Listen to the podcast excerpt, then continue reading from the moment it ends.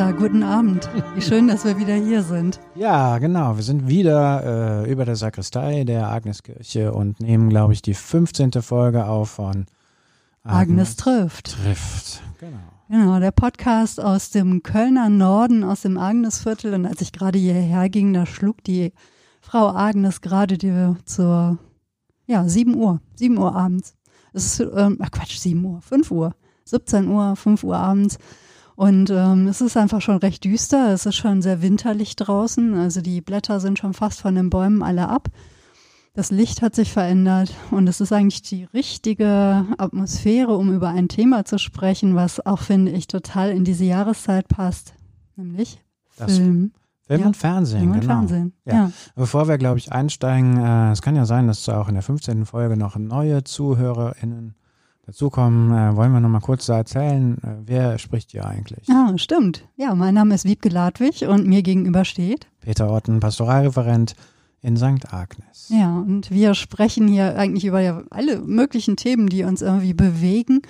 Und eines Tages werden wir auch mit Agnes trifft andere Menschen treffen. Also dieses Jahr äh, fing ja oder verläuft ja ein wenig anders, als wir alle erwartet haben. Es ist natürlich einfach mal so ein bisschen von der Pandemie geprägt. Und es hat auch den Grund, weshalb wir uns immer treffen und so die verschiedensten Themen abklappern, Genau. die und uns äh, so bewegen. jetzt ist wieder Lockdown, die Leute bleiben zu Hause, man merkt, die Internetverbindung wird abends wieder langsamer, weil alle vor dem Fernseher sitzen und sich Serien reinziehen, vermeintlich, vermutlich.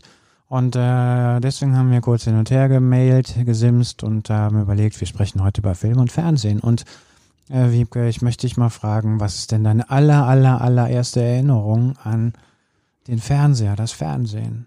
Ich muss wirklich klein gewesen sein. Ich habe ja den Vorteil, ich habe drei ältere Geschwister und ähm, deshalb durfte ich auch viele schon, obwohl ich vielleicht einfach noch gar nicht alt genug war. Aber es gab auch, ähm, ich bin ja 1972 geboren, es gab natürlich in den 70ern auch tolle Serien für Kinder. Es war, glaube ich, auch so, ne, da hat sich das Kinderfernsehen eigentlich entwickelt. Und wenn ich jetzt sage, Rarurik, Baba Trick, Hm, Kettwiesel? Nee, Kettwiese fand ich auch toll, auf jeden Fall. Das war mit, der, mit dem Elektrik-Trick. Aber Ah ja, stimmt, genau. Raruk Barber-Trick waren die Barber-Papas. Ach Gott, ja, ja, ja, ja. Ja. Genau. Birnenförmige, bunte Fantasiewesen, eine Familie, ausgesprochen freundlich und nett und der Natur verbunden. Und jeder von ihnen hatte so eine besondere Eigenschaft, besondere Talente. Und ähm, ich liebte die einfach sehr, die Barber-Papas. Und ich dachte immer, es sei peinlich. Jetzt habe ich aber in Vorbereitung auf diese Sendung äh, mir nochmal angeguckt, was es eigentlich so mit den Barberpapas auf sich hat. Und es gibt wirklich eine ganz nette Geschichte von denen, die die es erfunden haben. Die wollen wir jetzt hören. Wikipedia sei Dank. Ähm, und zwar eine französische Architekturstudentin, Annette Tison, und der amerikanische Biologielehrer, Ta Taylor wahrscheinlich. Die haben auf einem Spaziergang in Paris die Idee gehabt äh, zu diesen Barberpapas. Sie haben auf eine Serviette den ersten Barberpapa gemalt und ähm, das war 1970. Sie haben später geheiratet. Ach, verrückt. Ja, und haben äh, zusammen ähm, elf Barberpapa-Bücher ähm, auch geschrieben. Und 1974 gab es dann auch die Zeichentrickserie dazu. Und die habe ich geliebt. Ich hatte auch die Barberpapas so als, ähm, als Plastikfigürchen, so als Kunststofffigürchen. Es muss wirklich früh gewesen sein, denn ich war drei oder vier. Drei. Da stand ich eines Abends ähm, in der Küche und meine Eltern äh, bekamen vor dem Fernseher noch den Geruch aus der Küche mit. Da stand ich nämlich auf dem Höckerchen vorm Herd und habe die Barberpapas und alle möglichen anderen Kunststofftierchen in einem Topf gekocht. Ach, verrückt. Ja. Ich weiß nicht mehr warum. Ich mochte sie eigentlich sehr. Ja gut, dann war also ein Teil der Papa Papas weg. Aber das war meine erste Erinnerung. Und die hatten wirklich tolle, tolle Themen. Ich erinnere mich noch, es ging auch so um Umweltthemen. Es ging irgendwie um ja, Verkehr, um Walfang. Also wirklich auch eine bewegte Serie. Vielleicht, ne? Ich glaube, das waren eh die 70er Jahre. Ich erinnere mich noch an Rappelkiste, Ja. das feuerrote Spielmobil, Oh Mann. was ja alles irgendwie so pädagogisch wertvolle ähm, Sendungen waren, die meinen Eltern allerdings viel, viel, viel zu links waren, weil das alles so ungewaschene, bärtige äh, Menschen waren in der Stadt. Ja. Ah, und so, so wilde Kinder in Wilde roten Kinder. Korthosen, ne? Also Ja. ist das auch so die erste Erinnerung, die du hast ans Fernsehen? Ich, also als, also die aller, aller, allererste Erinnerung könnte ich jetzt tatsächlich nicht mehr beschreiben. Also da, da erinnere ich mich tatsächlich nicht mehr dran. Ich erinnere mich an viele Erinnerungen, die ziemlich früh waren. Ich erinnere mich äh, an äh, Werktags 20 nach 6. Da kamen so Cartoon-Sendungen, Trickfilmzeit mit Adelheid, Schweinchen Dick und so. Und sowas haben wir uns reingezogen. Tom und Jerry, Max Ähm, Bunny. Max Bunny, vor allen Dingen auch diese äh, Clipsendungen mit diesen ähm, Slapstick-Kurzfilmen aus Amerika, also Dick und Doof, Väter der Klamotte, Mhm. sowas, also ähm, Kleine diese, Sträuche, ja. diese kurzen kleinen Strolche, genau diese Stummfilmsequenzen, die dann äh, synchronisiert oder nicht synchronisiert, aber so kommentiert wurden von äh, Hans-Dieter Hüsch, der immer so seinen, seinen äh, Senf dazu gegeben hat. Und es gab es tatsächlich so bei Väter der Klamotte, bei diesem Film ähm, irgendwann so, so kleine Schnipsel, auf die ich dann immer wieder gewartet habe. So. Also das wurde ja dann ständig wiederholt und so weiter. Und dann hat man das freitags oder haben wir das freitags immer angemacht, geguckt und gehofft, dass so bestimmte, äh, so bestimmte kleine Filme sich, also, dass sie da endlich mal wiederkommen. Also das hat mich, glaube ich, sehr geprägt. Aber auch, ich kann mich äh, erinnern, dass wir oft sonntags äh, am Sofa lagen und irgendwelche Heinz Rühmann und äh, äh, also diese alten Mhm. äh, deutschen Wir- Wirtschaftswunderfilme geguckt haben ähm, mit der ganzen Family und so. Aber was jetzt die erste, allererste äh, Erinnerung war, das weiß ich nicht. Aber daran erinnere ich mich, 18.20 Uhr, genau, 20 nach 6, daran erinnere ich mich auch noch. Und dann kam ja auch freitags, glaube ich, immer mal Western von gestern. Ah, genau. Zorro. Zorro war wirklich so meine erste, ja, Jugendliebe kann man es noch nicht mal sagen, aber ich habe ihn angebetet. Mhm. Fand ich wirklich großartig. Aber ja, sowieso jede Serie, wo dann natürlich Pferde drin vorkamen oder Tiere, ne, gab es ja noch Fury, Lassie, Black Beauty, also all diese Filme, die so Heldengeschichten erzählten. Und sonntags erinnere ich mich, äh, sonntags haben wir häufiger meine Großmutter äh, besucht und da hingen dann auch andere Vettern und Cousinen rum von uns. Und dann haben wir uns äh, sonntags auch nach der Sportreportage, glaube ich, im ZDF äh, vorm Fernseher versammelt, weil dann kam im Wechsel Raumschiff Enterprise, Oh. die Waltons und Rauchende Colts. Oh. Und das sind ja, also da müsste man mal drüber nachdenken, warum diese Serien ausgerechnet sonntags immer kamen. Die Waltons, es war ja so eine ideale, weiß ich gar nicht, Familie, die irgendwie in dick und dünn zusammenhält, viele Kinder haben, also praktisch so eine, wahrscheinlich eine amerikanische Vorzeigefamilie. So Ja, würde ich auch sagen. wo es äh, zwar Probleme gibt, die werden aber gemeinsam gelöst. Ähm, und es gab immer nur Probleme, die nicht so besonders unmoralisch waren, sondern irgendwie, äh, wo man den anderen dann immer noch wieder raushauen konnte. Dann Rauchende Colts fanden wir irgendwie, glaube ich, cool wegen diesen, weil es einfach ein Western war und man Männer rumliefen, die Zigarre rauchten und auf Pferden, auf Pferde sprangen und weil das irgendwie so eine ganz Fuzzi, es gab da auch noch Fuzzi, der war so ein bisschen der Hofnarr in der Ja, Sendung. genau. Ne? Ja. Und ähm, Raumschiff Enterprise ist wahrscheinlich die Sehnsucht nach einer Utopie gewesen.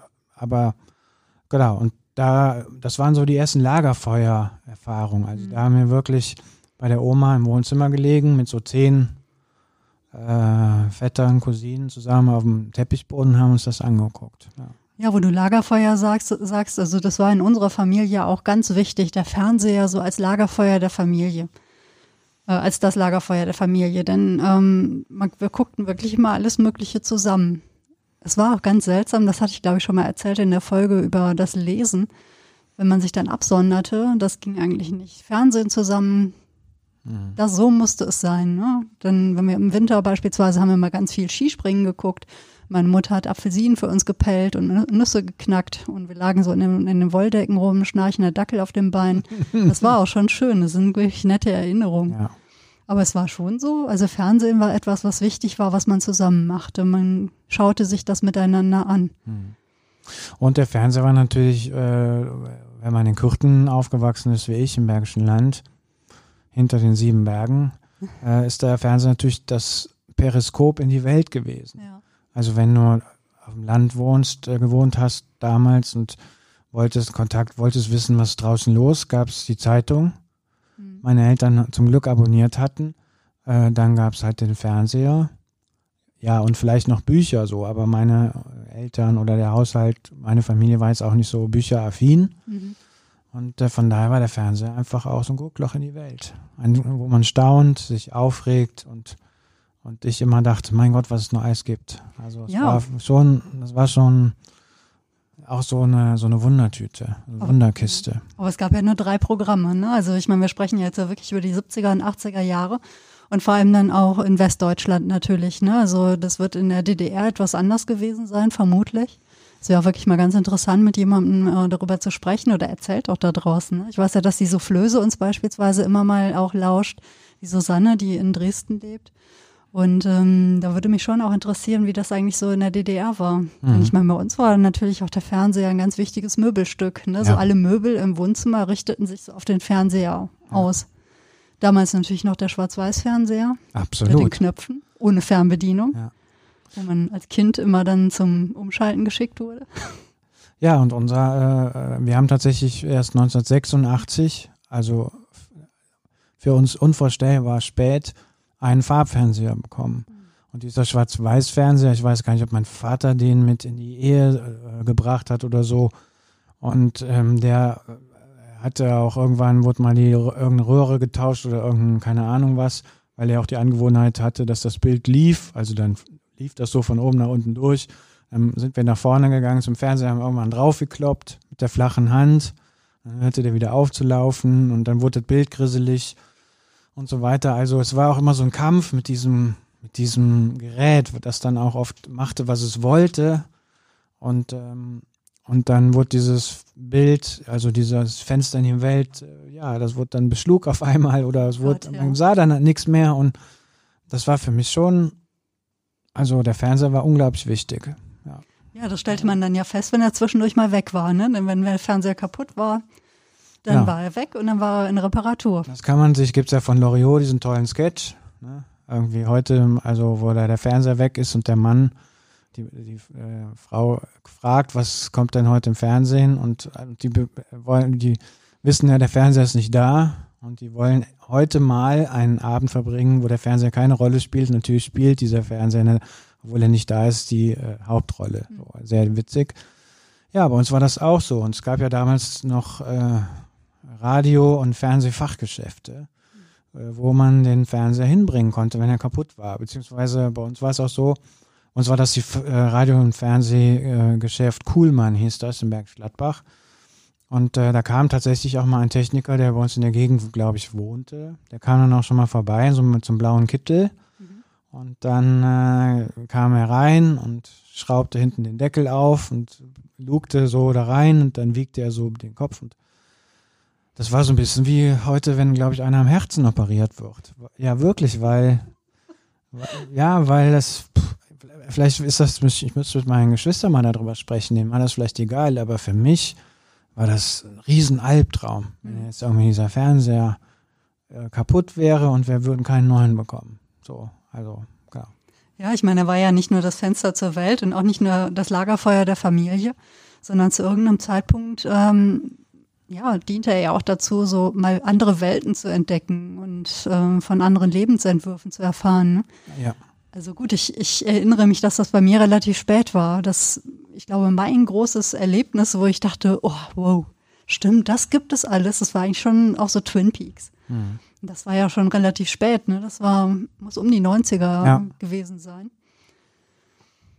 Also ich kann mich, weiß nur, dass der Fernseher äh, bei meinen Eltern mit Pipe in Verbindung war. Also mhm. meinen Eltern war dieser Fernseher auch komisch die haben halt Nachrichten geguckt mhm. und halt so äh, familienkompatible Quiz-Sendungen natürlich, Dali Dali. Und ja. äh, äh, der große Preis und natürlich alles was von Rudi Carell. Wobei Rudi Carell war schon grenzwertig, weil er schon mal schlüpfrige Witze gemacht hat und dann liefen da schon mal nackte Menschen durchs Bild oder so. Und das war ja äh, in der Generation meiner, kann man sich fast nicht vorstellen, meiner Eltern natürlich ein Unding so. Also dieser Fernseher hatte auch immer so, der war umstritten. Also es war jetzt nicht so kulturell, ähm, also als äh, also unumstrittenes Kulturgut war der gar nicht. Und ähm, mich hat das, das genau das natürlich fasziniert. Also weil ich immer mich immer gefragt habe, was kann dieser Fernseher noch, was kann er noch, was kann er noch? Und irgendwann kriegt man natürlich raus, dass es auch noch ein Programm gibt, was nach 22 Uhr läuft oder so. Und ähm, ich kann mich durchaus dran erinnern, dass ich, gut, da war ich dann auch schon am Gymnasium und auch, was weiß ich, mindestens Mittelstufe, dass ich da schon ähm, abends oder weiß ich nicht, wenn meine Eltern im Bett waren, nochmal runtergegangen und habe die Kiste nochmal angemacht und äh, habe ersten französischen Filme geguckt und was weiß ich, Truffaut und, und, und alles ja, Mögliche. Meine Güte, du hast dich ja was getraut. ja, ja, ja, ja, also aber ähm, es ist ja wahrscheinlich immer so, wenn man halt mit was zu tun hat, wo die Eltern sagen, das, lass die Finger davon oder das ist nix oder ja. lass mal doch ja, klar, das ist dann Dali gucken, dann ist aber gut und mhm. den Rest, äh, ne, dann denkt so, wie es halt sagte, was kann er noch, was kann er noch, da muss er noch mhm. was geben und ich kann sagen, ich war da total äh, dankbar auch für, mhm. weil ich halt, ähm, weil der Fernseher mir auch das Medium Film total nahegebracht hat. Ich bin dann später, können wir irgendwann auch mal eine Sendung drüber machen, äh, ein totaler Kinofan geworden. Ja. Und es gab Zeiten, da bin ich äh, an einem Abend dreimal hintereinander ins Kino gegangen. Äh, so. Und das verdanke ich dem Fernseher, ganz klar. Hm. Kino. Da gab es ja irgendwann den Re Videorekorder, ne? Genau. Mhm. Da hast du erzählt, äh, dass eure Familie oder im Vorgespräch gerade erzählt, dass deine Familie immer schon so technikaffin ja, wart. weniger technikaffin, sondern mehr, mein Vater hatte immer so die Vorstellung, Mensch, da gibt's was Neues, das müssen wir irgendwie haben. Und selbst auch wenn er hinterher feststellte, dass er gar nichts damit anfangen konnte. Ne? Also meine Eltern haben mit dem Videorekorder auch nie wirklich was angefangen. Aber wir hatten trotzdem dann einen Videorekorder. Und wer etwas damit anfangen konnte, war mein Bruder und seine Freunde und die haben wahnsinnig viele Videofilme ausgeliehen. Mhm. Und ich war damals auch noch relativ klein, ne? also ich bin äh, acht Jahre jünger als mein Bruder und er wohnte damals irgendwie noch zu Hause. Also muss irgendwie, keine Ahnung, elf oder zwölf gewesen sein, zehn. Mhm. Ich weiß es nicht genau. Auf jeden Fall haben die ziemlich viele so Jungsfilme geguckt. Ja, okay. Kriegsfilme, so Horror, Trash, Splatterfilme. Und ich musste ja dabei sein, ne? Das ist ganz klar. Hm. Ich habe schon so das Gefühl, dass ich da auch manches mitbekommen habe. Ich kann bis heute keine Kriegsfilme gucken. Da sind auch Bilder drin, wo ich auch, glaube ich, zum ersten Mal richtig kapiert habe. Dass ich habe verstanden, was, äh, warum Deutschland eine Schuld trägt, was Nationalsozialismus ist was da passiert ist. Ich meine, viele von diesen Kriegsfilmen arbeiteten das ja auch auf, ne? Und es waren natürlich eben auch viele Kriegsfilme, wo die ähm, Deutschen natürlich auch einfach zu Recht, wie soll ich sagen, ne, mal die Bösen waren. Und ähm, meine Güte, ey, da sind Bilder hängen geblieben. Aber eben auch aus manchen Horrorfilmen oder eben auch so, so Splatterfilmen wo ich auch genau weiß, die kleben einfach und ich muss das auch alles gar nicht mehr haben. Es war irgendwie dann auch ganz heilsam. Ne? Vielleicht ähm, ist es ja auch mit der Grund, warum ich inzwischen auch relativ harmlose Filme gucke. Aber da sagst du, da kommst du auf den Punkt zu sprechen, das kommt mir jetzt erst. Ähm, es gab mal eine Zeit, das muss so Ende der 70er Jahre gewesen sein, wahrscheinlich auch im Kulturauftrag der öffentlich-rechtlichen Sender geschuldet, weil ich weiß nicht, da wurden die Wochenschauen ähm, aus der NS-Zeit wiederholt. Oh. Und ähm, genau, und ich weiß, dass ähm, wir oder ich oder ich mit meinem Bruder zusammen, das weiß ich nicht mehr genau, ähm, diese Wochenschau geguckt habe. Und mich das ich, nicht verstört hat, so, das will ich gar nicht sagen, aber das hat mich schon hm. beeindruckt irgendwie. Und ähm, das wurde auch meiner Erinnerung nach nicht kommentiert, sondern die, vielleicht war am Anfang irgendwie eine Ansage und am Ende wurde das irgendwie so eingeordnet, aber ansonsten lief diese Wochenschau völlig unkommentiert. Wenn jetzt uns jemand zuhört, der sich auch daran erinnern kann, dann kann er uns ja mal schreiben, ob das wirklich so war oder nicht. Und äh, ich weiß noch, dass dann häufiger natürlich auch Reden von Hitler so gezeigt wurden und so. Und dann kam meine Mutter manchmal vom Kartoffelstellen oder sonst was rein und dann ist die schier ausgeflippt ne? ja. und sagte, du mach, mach den Gel aus. Der hätte mhm. noch Unglück gebracht und so. Mhm. Und dann habe ich mich gefragt, was ist da los? Also, es ist tatsächlich auch so, dass das ähm, der Fernseher äh, mich auch ähm, für Geschichte interessiert hat. Mhm. Also es war ja dann irgendwann Ende der 70er Jahre. Ähm, das war ja eins der Fernsehereignisse, da kommen wir vielleicht auch noch drauf. Es war diese Serie Holocaust, ja. was ja eine wahnsinnige Diskussion auch in Deutschland äh, ähm, ausgelöst hat auch ja sehr umstritten war, ob man sowas zeigen darf oder nicht. Ich weiß, dass wir das damals nicht geguckt haben. Also ich meine, gut, da war ich zehn, um Himmels Willen, aber das hat so aktiv in der Familie, glaube ich, keine Rolle gespielt. Meine Eltern werden sich das nicht angeguckt haben. Ich kann mich aber an die Diskussion noch erinnern.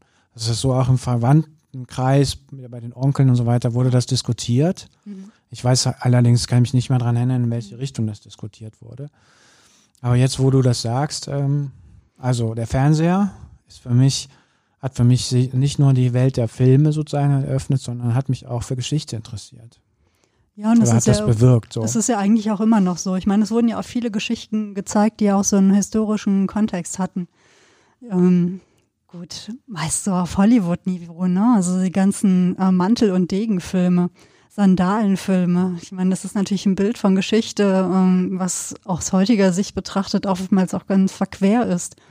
Und trotzdem, man bekommt irgendwie, denkt so, oh Mensch, was ist das denn für eine Zeit? Was ist denn da wirklich passiert? Das muss ich doch wissen. Also es ist schon so, dass man dadurch auch so eine gewisse Vorbildung bekommen kann. Und ich finde natürlich auch, das ist so etwas, was sich so in den letzten Jahren bei mir einfach dann herauskristallisiert hat. Ich gucke inzwischen eigentlich fast nur noch Dokumentation. Mhm. Das hängt vielleicht auch ein bisschen damit zusammen, wie inzwischen auch Geschichten erzählt werden in Serien oder in Filmen, ne, dass ich auch ein bisschen die Lust daran verloren habe. Aber ähm, es ist auch schon so, dass so dieses tiefe Bedürfnis, ne, also die Welt zu verstehen, ähm, Punkte zu finden, wo man sich so mit der Welt verbindet. Und da dachte ich gerade, als er das auch so erzählt hat, dass, dass es vielleicht auch manchmal so ein bisschen damit, zu, also damit zu tun hat, wie man so geprägt wird. Hm von Fernsehen. Ich habe früher auch immer gerne hier Löwenzahn und Pusteblumen ja, klar, geguckt. Sendung natürlich. mit der Maus, wie eigentlich alle Kinder. Und das hat ja auch viel mit Verbindung so zu tun. Ne? Wie entsteht etwas, wie wächst etwas, ähm, wie stirbt etwas. Also so diese, das Leben eben, ja. ne? Natur, Umwelt. Und dann sowieso die 80er, ne, wo ja. auch das Thema Umwelt eine große Rolle spielte. Ne? Die Bilder aus Tschernobyl werde ich auch nicht vergessen, kam auch über den Fernseher rein. Ja. Ne? Nicht, dass man da damals dachte, ach, ja, das ist da hinten irgendwo passiert. Was hat das denn so mit uns zu tun? Ne? Das war ja auch veränderte sich ja dann auch. Und ich würde sagen, äh, ähm, sowas wie visuelle Kraft, also sagen wir mal, die Kraft der Bilder, das ist, glaube ich, auch etwas, was mir der Fernseher sehr nahe gebracht hat. Also ich will ja mal ein Beispiel sagen.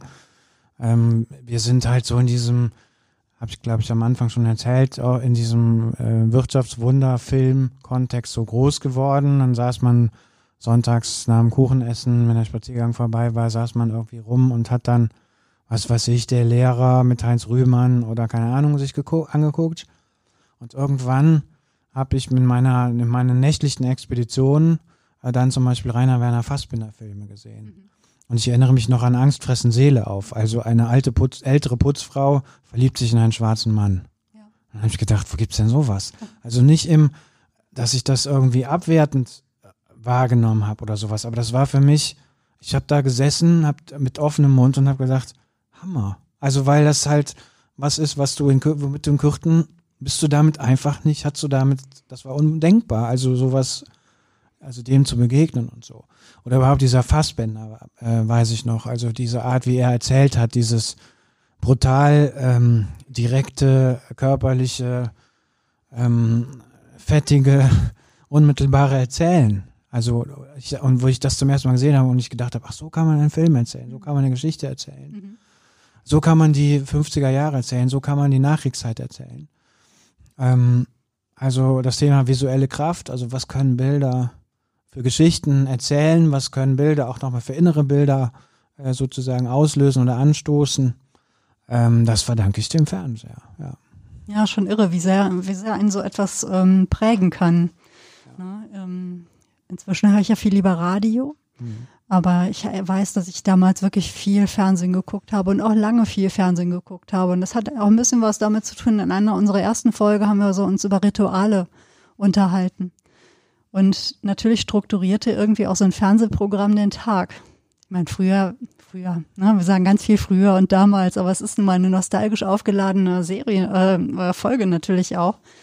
Denn es gab ja tagsüber kein Fernsehen. Das fing ja dann, ne, tagsüber war nichts. Hm. Und dann fing das dann meistens abends an. Ne? Es gab dann in den Sommerferien, gab es dann noch Ferienprogramm, da fing das dann ein bisschen früher an, aber normalerweise fing ja dann erst am späten Nachmittag gab es ja das erste Fernsehen. Und dann versammelte man sich eben, die Zeiten hatte man alle irgendwie auf, im Kopf. Ne? Das gab ja noch einfach nur lineares Fernsehen, weil du vorhin sagtest, jetzt ne, sitzen abends die Leute wieder zu Hause und streamen ihre Serien, jeder guckt was anderes und zu einem anderen Zeitpunkt. Das lineare Fernsehen, das äh, ist ja so etwas, was uns halt sehr geprägt hat. Ja. Und man hatte die Zeiten, ich weiß noch ganz genau, ne, 21 Uhr kam dann Denver Clan, ich glaube mittwochs abends. Und ich musste wirklich kämpfen, dass ich mir das dann noch angucken konnte, ne, also aus diesen ganzen Serien. Genauso wie die Startzeiten ne, von Falcon Crest oder äh, von Forsthaus Falkenau. Ich weiß noch, freitagsabends, irgendwie, ich glaube 19.25 Uhr oder so etwas. Und es ist ja ein bisschen peinlich, das zuzugeben, aber ich habe diese Serie so geliebt. Ja, dieser Förster, dieser etwas spießige, biedere Förster, der da mit seiner Familie am Rande des äh, bayerischen Waldes lebte und dann da immer mit seinem Weimaraner, glaube nee, ich. Nee, der hatte doch ein Deutsch Drahthaar, ne? Ach, oder okay. so, ne? Oder irgendwie sowas Geflecktes. Ja, stimmt. Ja, so einen klassischen Jagdhund. Weimaraner sind so hysterisch zum Jagen. Aber ähm, Und äh, was ich daran sehr mochte, es wusste auch, meine beste Freundin wusste damals, sie durfte mich zu dieser Zeit nicht anrufen. In dieser Familie wurde gesprochen. Wenn es Probleme gab, dann haben die darüber gesprochen. Die haben für diese, für diese Probleme sprechend eine Lösung gefunden. Und das fand ich damals total beeindruckend, weil das in meiner Familie eben so nicht stattfand, ne? dass man miteinander sprach, wenn es Probleme gab. Ganz im Gegenteil, dann sprach man nämlich genau dann eben nicht miteinander, sondern schwieg sich mürrisch an. Mhm. Und ähm, ich fand das völlig toll. Ich wollte das auch. ja, und im Fernsehen wurde sich verliebt, da wurde sich gefetzt, Ja. Da wurde ähm, verreist, da wurde nach Hause gekommen, da wurde über die Stränge geschlagen. Also Fernsehen hat auch was Exzessives natürlich, ja, was Alkohol, Drogen, Sex. Wahnsinn, Und- wie und- früher und getrunken anging. wurde in den, in den Ja, und Serien. geraucht, Oh, also äh, endlos geraucht. ja. Und das ist einfach was gewesen, was, ähm, was ich, äh, was ich äh, bei mir, äh, jetzt höre ich meinen Kopfhörer nicht, aber ich Oh. glaube, hörst du mich noch? Ich höre dich noch, ja. Okay, dann rede ich einfach weiter. Ja. Haben wir nicht Ähm, was, äh, was, was halt in unserer Welt nicht vorkam. ja. Und ich weiß, äh, dass mich das unglaublich geprägt hat und dass ich dem, ja, ich wiederhole mich, ich verdanke dem sehr, sehr, sehr viel Weltgewandtheit vielleicht auch oder Neugier auf die Welt. ja, und auch so etwas. Also meine große Ikone in Sachen äh, Fernsehen ist ja Jim Henson. Jim Henson ist, glaube ich, so der, ähm, der mich so in seine Bilder und Puppen, Handpuppenwelt gebracht hat. Ne? Ja, Sesamstraße, klar. die Muppet Show, die Fraggles, später die Dinos. Ne? Ich glaube, da war er schon längst tot. Der ist ja sehr früh gestorben, mit 53 oder so. Ähm, dann so Filme wie Der dunkle Kristall oder Die Reise ins Labyrinth mit David Bowie als Koboldkönig. Auch da so muss ich direkt denken, Soundtracks auch ganz wichtig, was für eine Ja. musikalische Bereicherung auch teilweise. Ne? Also ich liebe ja auch ne, den weißen Hai. Ich weiß noch, ich habe den gesehen, da war ich zwölf. Ich habe drei oder vier Nächte so schlecht geschlafen, weil ich immer geträumt habe, dass äh, der weiße Hai kommt und mein Lieblingspferd Melody damals zerfleischt. Wie alt warst du denn da, als du zum ersten Mal der Weiße Hai ja, ich muss so hast? zwölf gewesen sein. Ach, verrückt. Ja. Also es gab ja so Sachen, also Filme, sage ich mal, ähm, die waren so legendär. Also raunte man in der Schule äh, drüber, dass man irgendwie, dass das interessante Filme sind, vielleicht auch ein bisschen verrucht, vielleicht auch ein bisschen brutal, vielleicht auch ein bisschen anders. Und ähm, man selber hat das dann immer in der Programmzeitschrift gelesen, ach, jetzt kommt er wieder und dann war das zu spät oder die Eltern haben es verboten. Äh, Hast du sowas auch erlebt, dass du zum ersten Mal, also so legend, zum Beispiel so wie der weiße Hai oder so, und dass du irgendwann, irgendwann war es dann soweit und äh, der Film kam und man durfte den gucken? Ja, ich glaube, das waren halt auch irgendwie so Zombie-Filme und auch so, so Horrorfilme eben. Und als ich die dann gesehen habe, weiß ich noch, dass ich oft sehr enttäuscht war. Denn man muss wirklich sagen, ein Horrorfilm ist auch immer nur interessant, solange man das Monster nicht sieht. Sobald man es sieht, man hat ja selber vor ganz anderen Sachen Angst. Ne, Also dann ähm, ist das eine Manifestation von Grauen, die jemand anderen erschreckt, aber wo man selber vielleicht auch gar nicht so, ähm, wo man denkt, naja, es sieht jetzt ein bisschen hässlich aus oder so. Das tut mir auch wirklich leid für dieses Monster. Aber es gab natürlich so was wie diese Freddy Krueger-Reihe. ne? Hat mich nicht interessiert, komischerweise. Ja, habe ich auch geguckt und dachte, ja, das ist schon alles schlimm, aber pff, fand ich jetzt ja auch nicht so tragisch.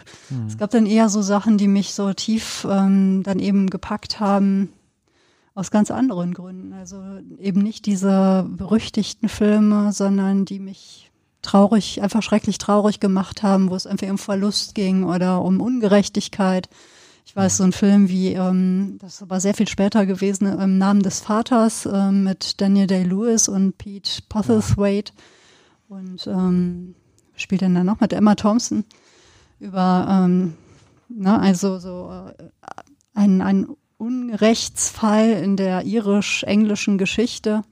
Der Film, der hängt mir so nah. Ich muss nur daran denken und mich packt das kalte Grauen, diese Ungerechtigkeit, die, ähm, diese schlimme Zerwürfnis zwischen Irland und England, was so viel Leid hervorgebracht hat und eigentlich auch bis heute fast. Ich meine, es ist noch nicht lange her, ne? Da wurden irgendwelche katholischen Grundschülerinnen auf dem Weg zur Schule von ähm, den Protestanten ausgelacht, gesteinigt, weiß der Himmel, ja, gesteinigt nicht, aber angegriffen. Mit Steinen beworfen. Mit Steinen beworfen. Hm. Und das ist so etwas, also das hat mich viel mehr berührt als diese, ah, wir gucken mal, wie wir den Leuten Angst machen können, Film. Also. Bei mir gibt's halt so, äh, zum Beispiel Rebecca von ah, oh, äh, Daphne de Maurier, ja. Genau, also als ich den zum ersten Mal gesehen habe, oh. also man hatte so viel davon gehört. Oder ja. ähm, was, was ich, es gibt Gaslight, also Gaslicht, das ist so eine, also heute würde man sagen Psychothriller, aber mhm. wie man das halt so in den 30er, 40er Jahren erzählt hat. So. Aber ich fand schon damals, als ich das zum ersten Mal gesehen habe, eine unglaubliche Faszination, wie mit einfachen Mitteln aus der heutigen Sicht betrachtet äh, die Amerikaner so eine Spannung aufbauen konnten. Mhm. So.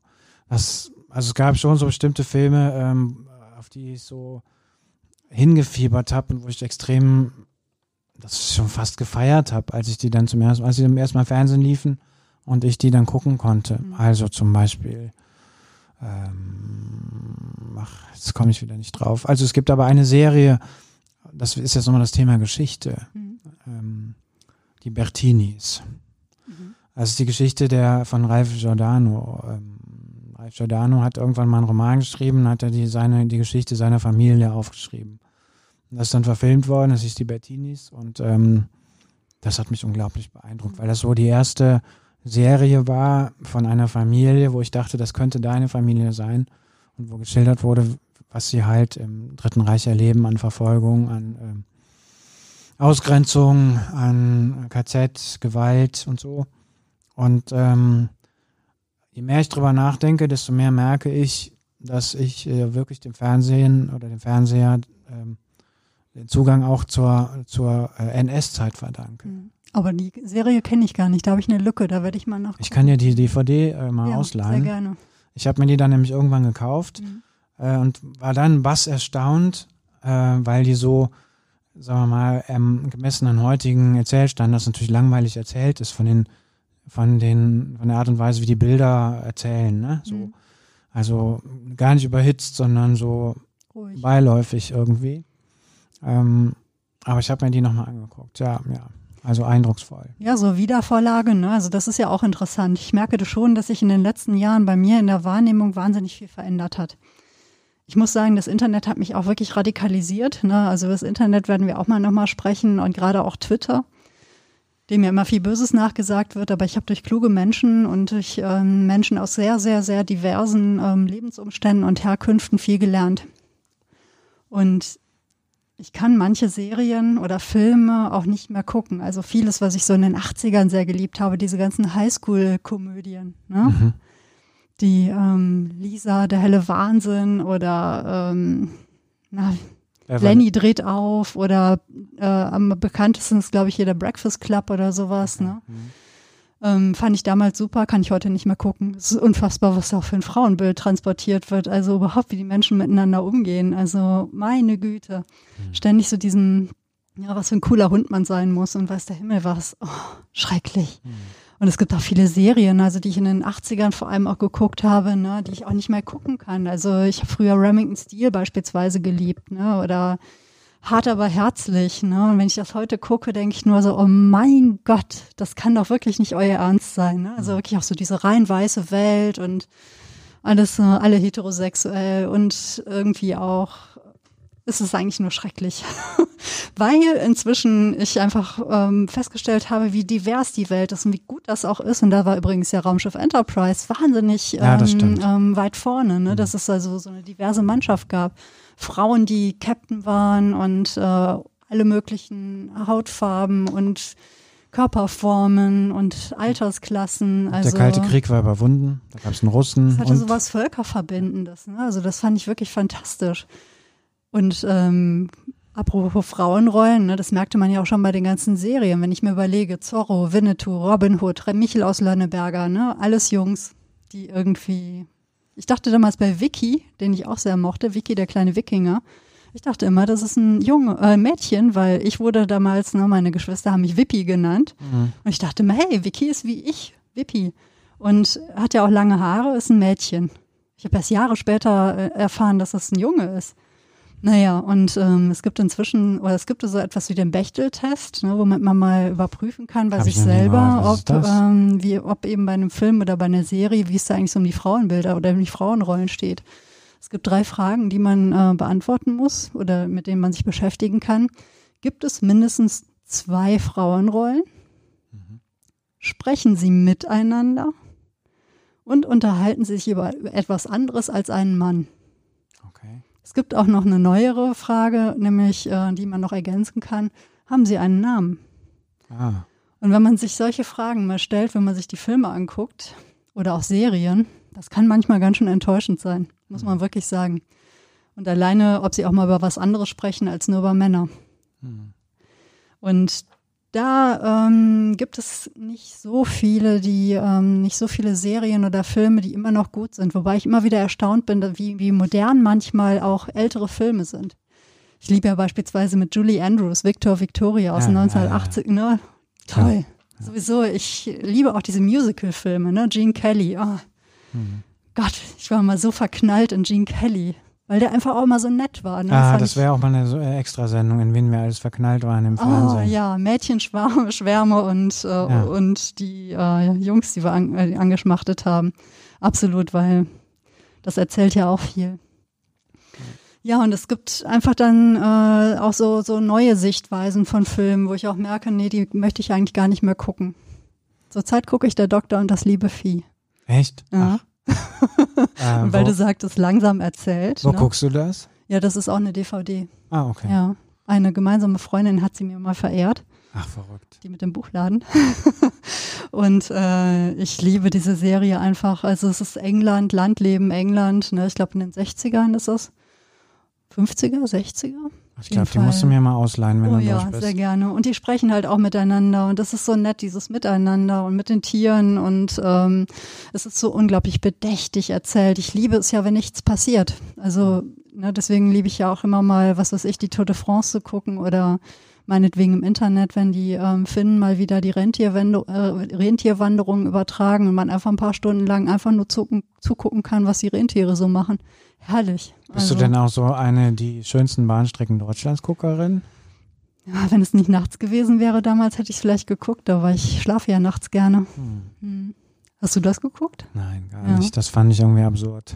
Es gab aber mal eine Kochsendung, die ich sehr gerne geguckt habe. Für die bin ich sogar aufgeblieben, nämlich Silent Cooking. Das lief äh, vor ein paar Jahren in, bei, in Dreisat. Das ist wirklich schon eine Weile her. Ja, du schielst schon auf die Uhr und äh, genau, nur doch das. Patrick Müller, ein autodidaktischer Koch ähm, aus der Schweiz, der kochte und sagte nichts. Es lief dazu einfach nur so eine, so eine elektronische, loungige Musik. Und ähm, ab und zu wurde so ein bisschen eingeblendet, was er da jetzt eigentlich gerade in die Töpfe warf. Und das war auch so einer, der hatte so Rasterzöpfe, hatte schwarze Kochjacke an, hat immer mit dem Fuß auch mal den, äh, den Herd zugeschmissen. Und mhm. äh, das war so schön. Man konnte ihm einfach beim Kochen zugucken. Mhm. Es wurde nicht ge gelabert, sondern der war einfach da und kochte. Und es lag einfach daran, es gab einen sehr, sehr schönen Artikel, den verlinke ich auch in den Show Notes darüber, wie der Fernsehdirektor damals oder der Typ von Dreisat erzählt, dass sie die Idee hatten, ne, und dann sollte er was darüber sagen und er konnte einfach nichts über diese, ne, darüber sagen. Aber sie wollten das mit dem machen und dann haben sie halt gesagt, na gut, dann spielen wir Musik ab, das ist immer noch besser, als wenn er was erzählt. und es ist ein tolles Format gewesen. Ja, das musst du unbedingt verlinken, weil ja. das muss ich auch mal äh, lesen. Ja. ja, ja, das ist wirklich schön. Also es ist schade, dass das nicht mehr läuft. Ja, das Fernsehen, das große Lagerfeuer. Und es ist halt auch so, dass ähm, inzwischen ver verabredet man sich ja manchmal auch mit Menschen, um gleichzeitig was zu gucken. Also wir haben ja in der Kulturbubble auch schon mal uns verabschied, äh, ver verabredet, um uns gemeinsam eine Oper in der Übertragung anzusehen oder ein Echt? Das hast du Theaterstück. schon mal gemacht? Ja. Ach. Und dann saß man quasi bei Twitter unter einem gemeinsamen Hashtag oder in der gemeinsamen Bubble und guckte zusammen Kultur. Verrückt. Ja. Machen ja Die- die sonntagsabends alle möglichen Leute unterm Tatort auch, ne? Naja, gut, klar. Ja. Ja. das stimmt. Aber man kann sich auch verabreden. Ja. Finde ich eigentlich ganz schön. Wie, was hältst du denn davon, wenn wir einfach, äh, also es gibt noch so, wir wollten noch über Fernsehmomente sprechen. Oh Gott. wir könnten noch ja. über den Tatort sprechen. Ich habe noch so viel, also einiges noch zum Thema Geschichte, glaube ich, zu erzählen. Ja, Ich glaube, wir sollten Dokumentation. Dokumentationen, wir Ja, müssen Schätze einfach, der Welt. Ja. Heinz Sielmann, Ja, äh, Jim Mack und so weiter und so weiter, Loriot. Also es ist noch ein endloses Thema. Ähm, vielleicht können wir ja noch eine Folge machen. ja, lass uns das machen, weil ich meine, das ist ja, ne, draußen den Menschen fallen die Ohren ab, uns fallen gleich die Lippen ab und äh, wir haben ja auch noch was vor. Also von daher machen wir das doch. Genau. Also, wir machen hier die Lichter aus und äh, schalten unseren inneren Fernseher ab und äh, sehen uns bald wieder. Peter, und, lustig, immer am Ende von Löwenzahn. Kinder, ihr könnt jetzt ausschalten. Genau. Jetzt könnt ihr ausschalten. Oder es gibt ja auch von Bernd das Brot auch immer so ein, so Abspann, ne, wo man ihn noch rumknöttern sieht. Ja. Sehr, Ja. sehr schön. Dann, Ja. rat, dann raten wir das jetzt einfach unseren Hörerinnen und Hörern. Ihr könnt Ja. jetzt ausschalten und könnt uns vielleicht nächste Woche wieder anschalten. Genau. Wir werden also eine zweite Folge zum Thema Film, Fernsehen, Kino und so weiter. Ähm, wetten, das haben wir noch nicht drüber. Ach, wir haben so viel noch nicht. Okay, ähm, also ihr dürft natürlich auch gerne uns schreiben, uns erzählen, bei uns kommentieren, was euch so im Fernsehen bewegt hat. Und wie gesagt, ich wünsche mir echt Geschichten, äh, wie das war eigentlich Fernsehen in der DDR, in der ehemaligen natürlich. Und ähm, vielleicht auch so Figuren oder weiß der Himmel was. Oh, Pantau das wurde übrigens wieder verfilmt. Ja, ihr seht schon, ne? Also der Kopf, der sprudelt über. Schreibt es uns per E-Mail an agnestrifft.web.de in die Kommentare auf unserer Facebook-Seite Agnes trifft, der Fedels Podcast aus dem Agnesviertel oder aber bei Twitter mit Agnes trifft. Wir freuen uns und ähm, ja, vielleicht treffen wir uns ja irgendwann dann auch mal zum Rudel gucken vom Fernseher, wenn irgendwas über die Agneskirche läuft. So ist Denn es. auch die ist manchmal im Fernsehen. Das stimmt. Ja. Ja, äh, wieder am, beim Volkstrauertag übrigens, weil heute hat die Bundeswehr verrückte Geschichte in der Agneskirche gedreht, weil in der Bund im Bundestag dürfen zurzeit keine Blasinstrumente spielen. Oh. Und beim Volkstrauertag muss doch Musik gespielt werden, sonst ist der Staatsakt doch kein Staatsakt. Und das haben die heute hier vorproduziert, tatsächlich. Und das heißt, am kommenden Sonntag im ZDF könnt ihr die Agneskirche sehen von innen. So, so, ohne Musik ist es kein Staatsakt. Ne? Das könnte man ja dann irgendwann auch mal unserem Wirtschaftsminister unter die Nase reiben, ne? wenn ihm irgendwie das wieder zu lästig wird oder unserem Finanzminister, sich mit der Lebenswirklichkeit von Künstlern und Künstlerinnen zu beschäftigen. Das ist wahr. Diese Spitze kann ich mir jetzt nicht verkneifen. Ich habe mich so geärgert in der letzten Zeit. Aber das ist ein anderes Thema. Also, wir lassen jetzt hier die Frau Agnes läuten und wünschen euch einfach noch einen schönen Abend, einen schönen Tag, wo auch immer ihr seid. Bis Macht bald. es gut. Bis bald. Tschüss, Peter. Tschüss.